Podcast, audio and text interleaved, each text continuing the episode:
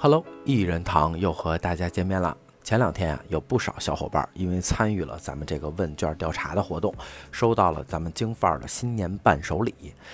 这个伴手礼啊，想来想去说送点什么，最后选中的啊是兔爷。原因有三：一来呢，兔爷绝对算得上是老北京的东西了。也是非物质文化遗产。二来呢，兔爷的作用啊，想必大家都有所耳闻了，就是祈福，远离疾病嘛。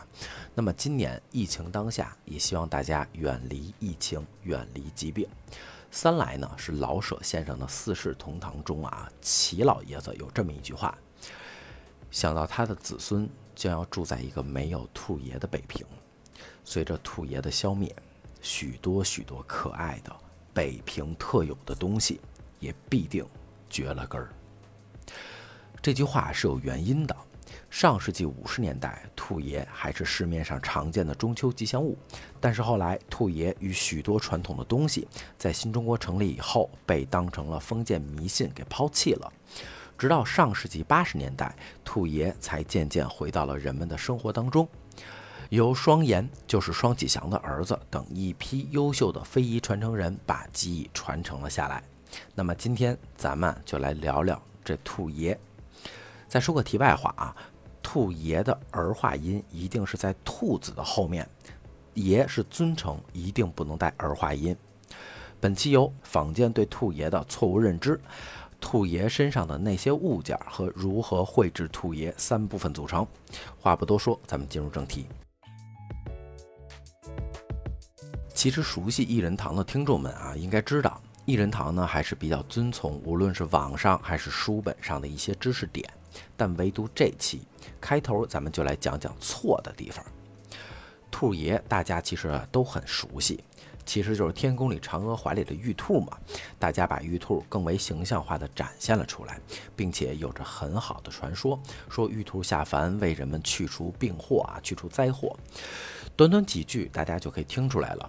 兔爷其实是女儿神，您想想啊，古时候的封建思想，合着不能给嫦娥安排个公兔子吧？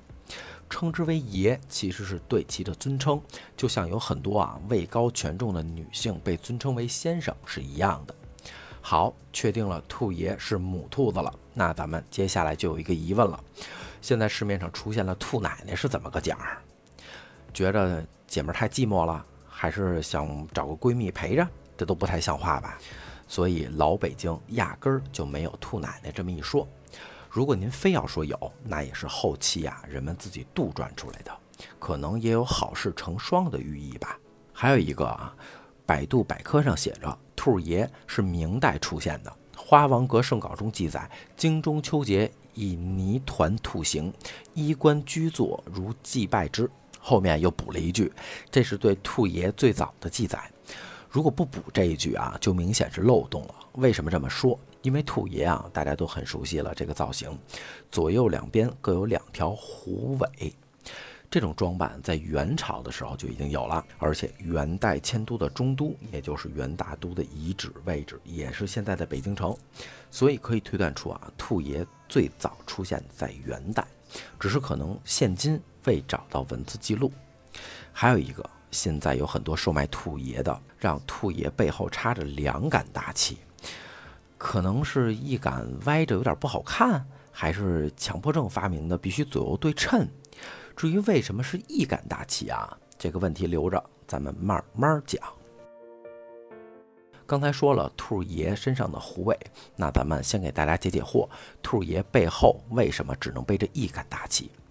相传玉兔啊从天上下来治病救人嘛，连着干了三天三夜，累得那是精疲力尽啊，就在一个不知名的旗杆下睡着了。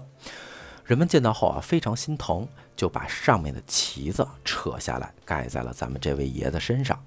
您想想，如果背后两个旗，嗯，怎么着？怕爷凉着，把脚给裹上了，这不扯呢吗？还有旗子上面写的字啊，这个就各有各的内容了，没有一定之规。但是绝大部分都写着“京城第一爷”这个字样。既然聊到了虎尾旗子，那咱们就把兔爷身上那点物件挨个聊一遍啊。首先，无论什么造型的兔爷，手中必须拿着药杵，这个代表着兔爷的职责嘛，下界治病。您高低得有个装备，对吧？这个就不多说了。第二，兔爷基本上都是身披金甲，这个也是有来头的。相传兔爷下凡以后啊，是女儿身嘛，所以不便走街串巷、挨家挨户的看病，于是就到了韦陀殿里，把韦陀的金甲穿在了身上，以掩盖女儿身。还有一点，大家一定要注意，在老辈儿绘制的时候啊，只有神佛是可以用金色的，表示尊重嘛。还有兔爷儿现在有很多的造型啊，黄虎、大象、麒麟、牡丹、葫芦等等等等，就是下面骑的那个。这个在老北京的兔爷儿里并没有一定之规，按照当时制作兔爷儿的师傅的想法即可。还有坐骑啊，什么十二生肖造型，各种造型，各种寓意吧。值得一提的是。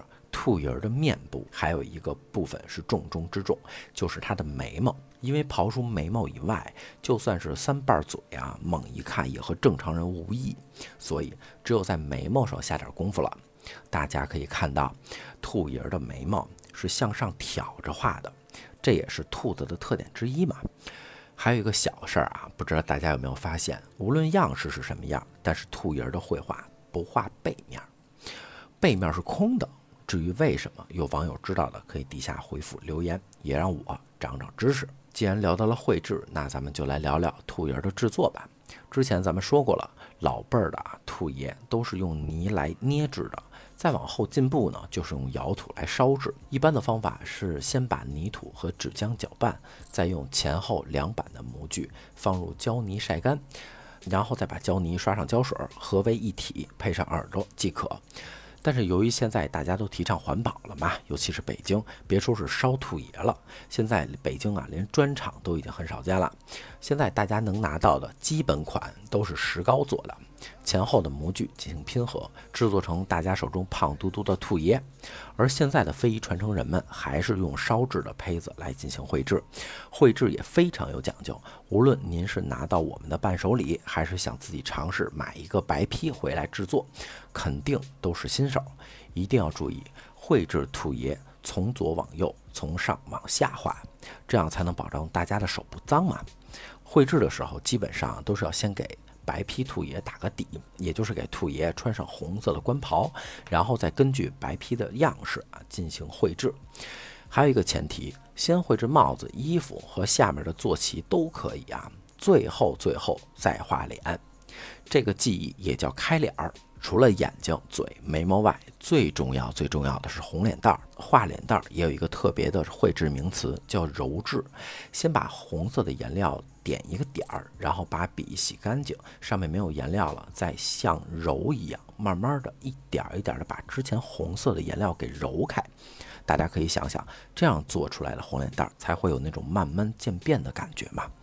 再画耳朵，如果旗子是空的，上面可以再写上画，再插上旗子，兔爷就绘制完成了。有句话讲“三分胚，七分绘”嘛，摆在家里，造型古朴圆润，小巧可爱，不乏是一件很好的小摆件。其实请兔爷是在每年的中秋时节啊，因为中秋时节所有的元素都跟月亮有关嘛，兔爷也是从上面下来的，所以啊，归了包堆儿就给安排在中秋节了。还有一个重点。每年在请新的兔爷回家之后，要把之前的兔爷砸个稀巴烂，寓意着去年一年的疾病灾祸啊，通通灰飞烟灭。新的兔爷再供奉在家里，保佑新的一年能风调雨顺，无病无灾。但是春节前期给大家的伴手礼呢和奖这期啊，主要原因是因为今年的疫情真的可以说是全人类的一场灾难了。无论是患病的，还是密切接触者，或者是限制自由活动，都可以说是一场灾祸。我们就想着，既有北京元素，又可以给大家带来疾病祈福的物件，也就非兔爷儿莫属了。再强调一下啊，兔爷是每年的中秋节请回家，不是春节啊。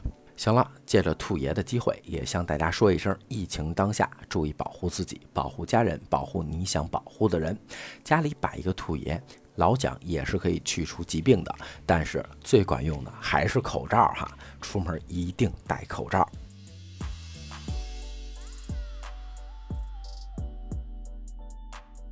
感谢大家多多支持京范儿 FM，京范儿 FM 给您带来一场地道的京味儿之旅。喜欢我们节目，也可以加京范儿的全拼加上四零三，与所有主播一起爆笑不停歇。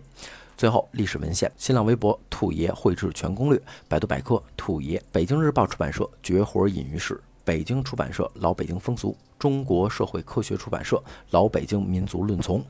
好了，这一期的一人堂就到这里了，感谢大家收听，那咱们下周见啦，拜拜。